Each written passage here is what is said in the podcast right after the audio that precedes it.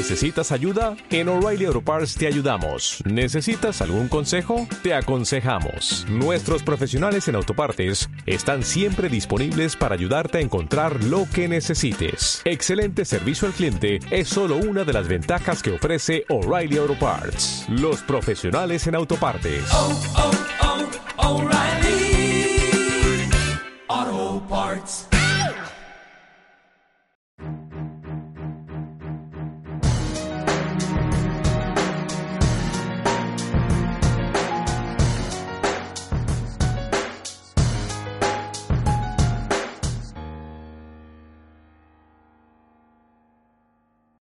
Bienvenidos queridos amigos a una nueva edición de este programa que se llama Marcando el Norte. Bienvenido don Carlos Llorente. Aquí estamos, lo que falta. Claro que sí. ¿Qué cosas más interesantes nos está contando don Carlos Llorente que le voy a presentar? Porque, porque hay, hay personas que, que ya le conocen, pero hay otros, como se van incorporando a nuestra audiencia, nuevos espectadores que no lo conocen. Don Carlos Llorente es dentista, médico dentista. Pero eh, está aquí porque hace 10 años empezó a estudiar la pasión, eh, es toda una autoridad, eh, publicó este libro, La primera Semana Santa de la Historia. Le digo porque el otro día me contaba don Carlos que hubo un, un grupo que le, le invitó a dar a hablar un poco de la pasión y estuvo des- un día desde la una hasta las 10 de la noche. las 10 de la noche. O sea, nueve horas seguidas. parar. Sin parar. Es decir, nosotros en, tan poco tiempo de programa no podemos contarlo todo, lo contamos comprimido, pero bueno, después aquí aquí se puede ampliar ¿eh? la primera Semana Santa de la historia, además hay fotos, etcétera, etcétera. Y en el último programa ¿eh? nos quedamos eh, en, en una parte, en, en un momento muy, muy importante. El Señor ya había, ya había muerto y había que, lo primero que se hizo fue quitarle la corona de espinas. Hubo un dato que dio usted que es muy importante, me parece, eh, que es que se tardó, si no recuerdo mal, según dijo usted, una hora. Sí. ¿Por qué se tardó una hora? Bueno, se sabe porque fue cuando... No arrancaron la corona. No, no lo, no lo pudieron arrancar porque las, eh, no era una, una diadema, era una- un casquete con muchas muchas eh, espinas puntiagudas eh, pro- profundamente clavadas en, en la cabeza y entonces había que quitar espina a espina. Entonces ahí dije que había, se han contabilizado por lo menos 50 heridas producidas por estas espinas, que son una barbaridad. Seguramente habría muchas más, pero bueno. Entonces, ¿por qué se sabe que estuvo una hora? Porque después de la corona de espinas es cuando le pusieron el sudario eh, tapando la cara, que es el, el el sudario que se conserva en la Catedral ¿Por, de Oviedo. por qué se ponía eso? ¿Que obedecía alguna costumbre? Sí, era una obligación del, del judío ta- taparle. eh, es una obligación religiosa. Por muy malo que haya sido el. El, El reo. El reo, pues había, había que taparle. Es como hoy encontrarse un, un, un accidentado que, que ha fallecido en, en la cuneta y lo primero que se hace es taparle. Taparle. Eso, eso hoy día también se hace. Y eso no es una obligación que está Escrita, sí. pues ayer era lo mismo, era taparle. Entonces, mm, se sabe exactamente eh, que fue a las 4 cuando le pusieron la- el sudario. Bueno, el, el Centro Español de Sintonología lo tiene estudiado perfectamente y hay un libro, eh, ¿se lo puedes enseñar? Sí, sí, sí, sí. Hay un libro exhaustivo donde yo me estoy basando que eh, explica con detalle las causas de cada mancha. Entonces hay unas manchas que se llaman puntiformes que es- están producidas por la salida precisamente al quitarle la corona de espinas mm, eh, el tiempo que, se, que esas huellas de sangre pequeñita han estado manchando el, el- el sudario. Eso lo ha hecho un, un equipo de médicos científicos, lógicamente. Bueno, pues han dicho que esas manchas llevaban ahí una hora. Una hora. Antes de poner eso. O sea, quiere, quiere decir que a las cuatro le pusieron la. Por lo tanto, eh, tardaron una hora en quitarle la, la corona de espinas. Bueno, vamos a ver, decía usted en uno de los programas que la condena que Pilatos hace sobre eh, nuestro Señor es ibis crucen, ir hacia la cruz, que es la vía dolorosa, y morir en la cruz. Por lo tanto, los soldados y los verdugos tenían que cumplir con su obligación ¿eh? y tenían que cerciorarse de que los ajusticiados habían fallecido, ¿eh? por si no eran penalizados y eran castigados. Eh, esa es la razón por la que a los dos ladrones o terroristas, como usted decía. Es que, eran así. Bueno, hoy día le llamaríamos terroristas. por eso les parten las piernas para que penda el cuerpo y se acaben de asfixiar. Pero el señor está muerto y yo le preguntaba el otro día por la lanzada. Eso es. Cuente. Sí, siguiendo, digamos, la historia de la pasión, una vez puesta la, el sudario, entonces, que fue lógicamente sus dos más personajes más íntimos, que eran Nicodemo y José de Arimatea, pues estos inmediatamente después abandonaron el Calvario y se fue cada uno con un cometido distinto. Uno de ellos era conseguir ungüentos, etcétera, etcétera, como fue Nicodemo, y José de Arimatea era conseguir el permiso del cuerpo del Señor y la sábana para amortajarle. Entonces se fue directamente al, a la Torre Antonia, que es donde estaba Poncio Pilato, y le pidió le pidió el cuerpo. Como él mm, tenía que tener la seguridad de que estaba muerto, tuvo que mandar a un oficial de su confianza para que se acercase al, Colvario y le diese esa seguridad. Sin, sin, sin eso eh, no le daría el permiso a José de Animateo. Porque si no, le daría un preso que no está justiciado, eso es, claro. Eso es. Y además había mucha presión eh, contra Pilatos por el tema este. Y entonces, eh, para él era vital. Y entonces este llegó a las 5. Se sabe que la lanzada fue a las 5. Entonces llegó allí y para cerciorarse, le, o, bien fue él o, fue un, eh, pues un soldado, un, soldado, eso nadie lo sabe, aunque dicen que longinos y tal, un centurión, además, pero eso nadie lo sabe. El caso que le mandó, manda. Entonces, aquí tengo que usar los datos que mm, Alfonso Sánchez Hermosilla, que es el director de todos los trabajos científicos que se hacen en el CES, que es un eh, médico tanatólogo que se dedican a los, a los muertos, vamos, eh, que es de la ciudad de Murcia, es una eminencia y es el encargado, pues presentó en, en el último congreso que hubo en Córdoba el año pasado, que yo asistí, bueno, pues hice una comunicación en la cual dijo que una de las pequeñas manchitas que quedaban por descubrir, que está abajo a la izquierda eh, del sudario de Oviedo, descubrió que esa mancha está producida por sangre pulmonar, pulmonar, y que le correspondía, según colocas el paño en, en, la, cabeza, pues le, le correspondía en el lado, en el cuello, esa esquinita le, corresponde al, al, al, hombro derecho. Bien, y entonces dijo, ¿y cómo es posible que haya llegado esta sangre pulmonar al, al hombro derecho? Cuando él estaba manando sangre, como está todo lleno el suelo de Oviedo, que era de la nariz y de la boca, que venía de los pulmones, que tenía un edema, un edema pulmonar. dije, bueno, pues es debido, esta mancha es debido a que cuando la lanzada le la pasaron desde el lado de derecho del costado del costado que, como vemos en todos los crucifijos y que le salió la lanza por el mismo lado arriba en el cuello es decir fue de abajo arriba mm, es decir como dice el evangelio que no miente que le traspasaron le traspasaron es decir, no solamente entró la lanza, sino que salió por otro lado. Y ese otro lado es el hombro derecho por arriba. Y entonces, bueno, pues ahora yo ya me explico lo que yo no me explicaba antes.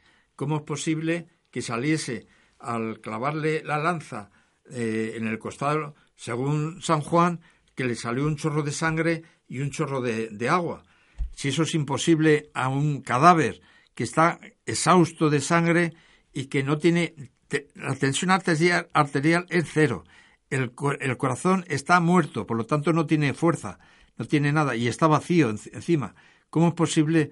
Bueno, pues porque el, es por la presión, la, la, presión interior del cuerpo. Entonces, yo pongo siempre un ejemplo para explicar esto. Si cogemos un yogur o un flan y lo ponemos hacia abajo y quitamos la tapa de abajo, vemos que la masa del yogur no, no cae. Pero si, si hacemos una, con el tenedor un pequeño agujerito eh, arriba, aunque sabe, sale inmediatamente plum, todo el yogur.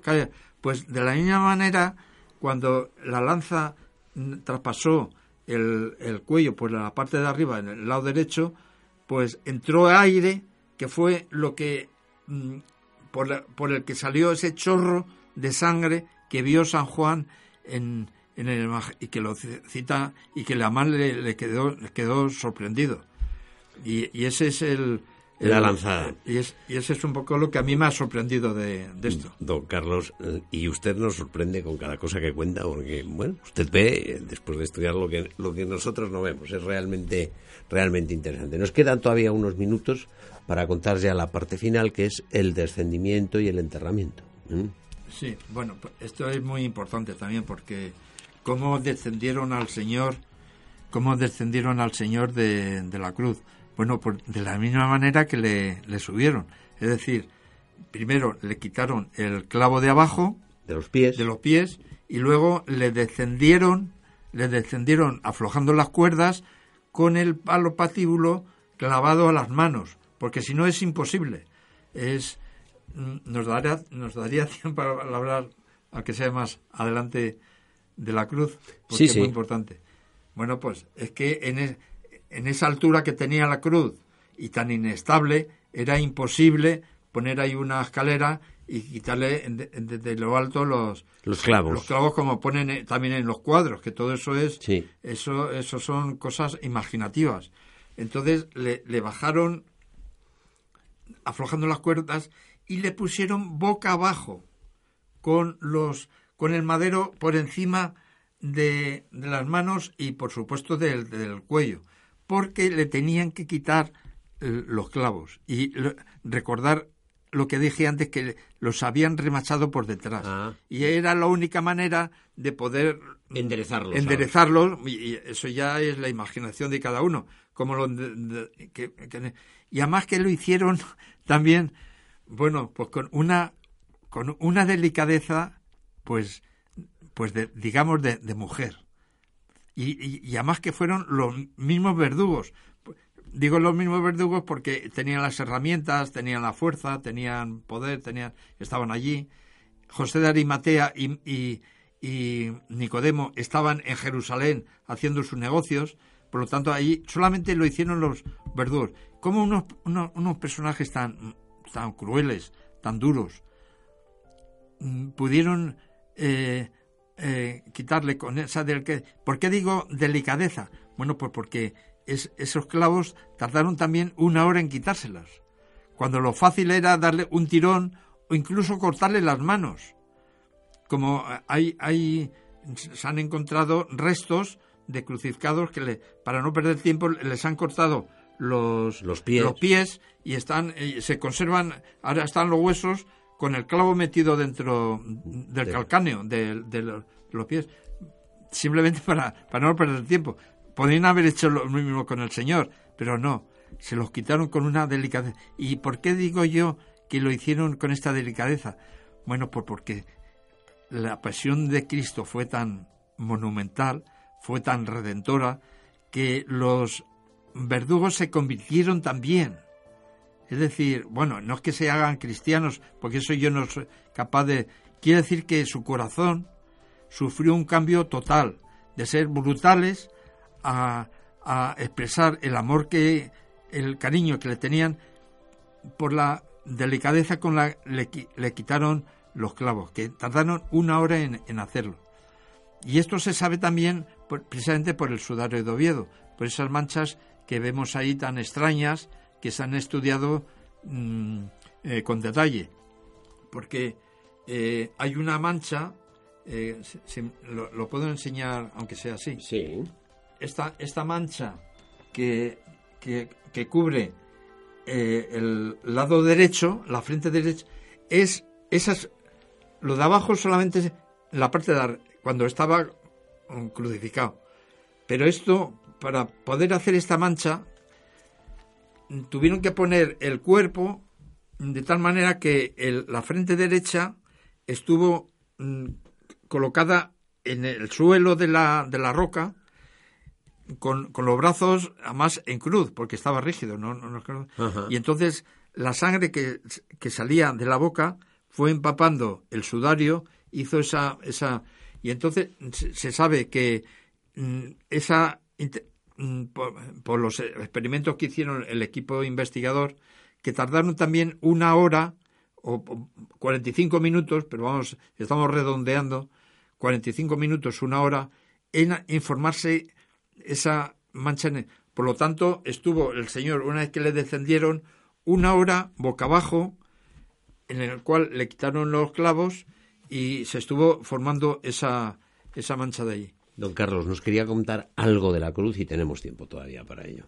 La cruz que está en la maqueta, ¿eh? que la pueden ver en la maqueta y por lo tanto eh, diga usted porque eh, nuestros nuestros espectadores pues van van siguiendo. Siempre me ha apasionado cómo es posible cómo, cómo era la cruz de Cristo, porque a mí no me convence los crucifijos que nosotros vemos que están bien, son normales, pero que están hechos para colgar de una pared o ponerlos en una peana en, un, encima de una mesa, pero no para crucificar a una persona. Entonces he ido evolucionando poquito a poco. Eso no lo he descubierto. Ha, sido descubrimiento tras descubrimiento y ya, ya lo tengo todo. Entonces, lo primero que, eh, por ejemplo, lo de las aspas. Bueno, pues cuando hice mi primera maqueta de la cruz, que había que clavarla con un clavo, solamente con un clavo, ¿eh? porque es que es lo que está en Roma está clavado con un clavo. Entonces, la primera sorpresa mía, por mucho que apretase ese clavo y mucho lo remachase, es que cimbrea, se balancea, se balancea el, patíbulo. Y eso es nefasto para un crucificado, porque no puede tirar, cuando va, va a, tirar, tira del cuerpo hacia arriba. Eh, si no queda fijo. Si no queda fijo, pues se balancea y se, se asfixia enseguida el crucificado. Eso tiene que estar firme firme. Entonces, yo cuando vi esto, bueno, pues en mis viajes, con eh, yo enseguida me obsesiono de, los, de las cosas, y entonces iba viendo, por ejemplo, los postes de la luz, los postes que son de madera, entonces todos tienen lo mismo, son es un poste redondo y una viga, eh, y entonces los ingenieros, para evitar este boleo, pues han puesto dos cintas metálicas en forma de V que van desde el palo central a los travesaños. Y eso lo tienen todos, incluso los, los, los postes que son incluso los metálicos.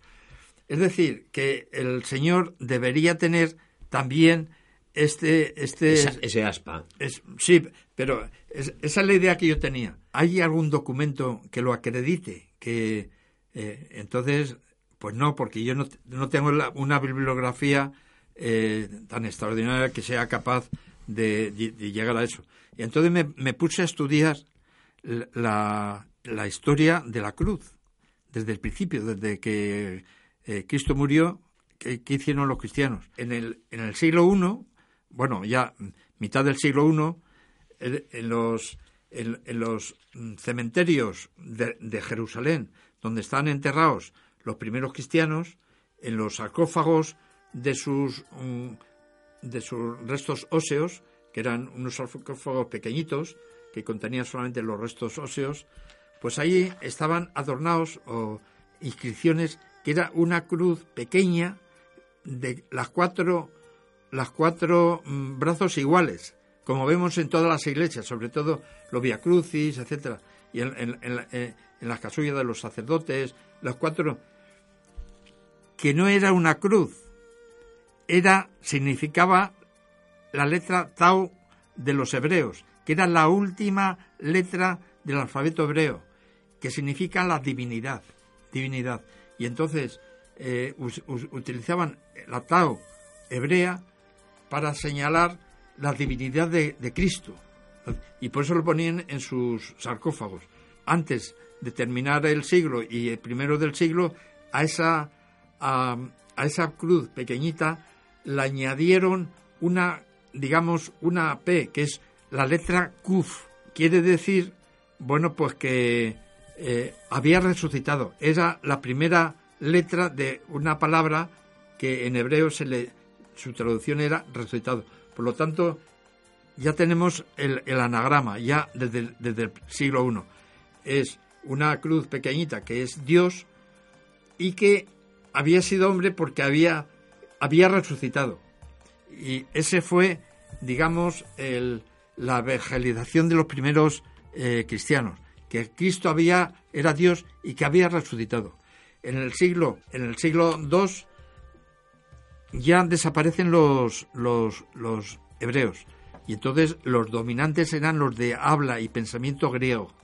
Y entonces, ¿qué es lo que utilizan estos para expresar lo mismo? Pues una la, letra griega G, que es una X, y, entre medias la letra Ro. Son las dos primeras letras de una palabra griega que se lee, vamos a ver si lo pronuncio bien, pero se entiende perfectamente, Cristos, Cristos, que en español quiere decir ungido. Son las dos palabras para significar, ya dirigiéndose a Jesús, que era el ungido. Y entonces eso ocurrió en el siglo II y III. Pero la revolución ocurrió en el siglo IV. Hasta ahora, como veis, no hemos, no hemos hablado de cruz para nada, porque era una cosa tabú. Era como nombrar la soga en, el, en la casa del ahorcado. Eso no se nombra, porque produce verdadera eh, pasión, ¿no? O sea, no sea, pues era lo mismo, exactamente. Ahí no se hablaba de cruz para nada. Pero ¿qué, qué pasó en el siglo IV? Bueno, pues eh, tenemos, tenemos a Constantino. Constantino eh, resulta que utiliza este signo que, se llama crismón, a este mismo le dio otro significado, que era la, la cruz victoriosa. Y de tal manera es así que después en el lábaro, que es el estandarte principal, quitó la SPQR y el águila de las legiones romanas de toda vida, lo, eso lo anuló y puso un, un, un signo como el que yo he dicho, la, el aspa con la P rodeado de un círculo de laurel. Todo eso enjollado de oro, de piedras preciosas y tal. Y en todos los, todos los frontales de, de los palacios, de todos los sitios nobles, pues puso este anagrama, con la idea de que era la cruz victoriosa. Don Carlos, el reloj. Llegamos al final, pero bueno, ¿eh? Lo que, lo que no se ha dicho se puede ampliar por los libros, ¿eh? y ahí está el libro de don Carlos Llorente, la primera Semana Santa de la historia. No nos queda tiempo nada más que para darle las gracias a usted y a todos ustedes, queridos amigos, por haber estado con nosotros, eh, decirles que nos vamos a poner a trabajar para que dentro de pocos días le podamos ofrecer una nueva edición de este programa que se llama Marcando el Norte.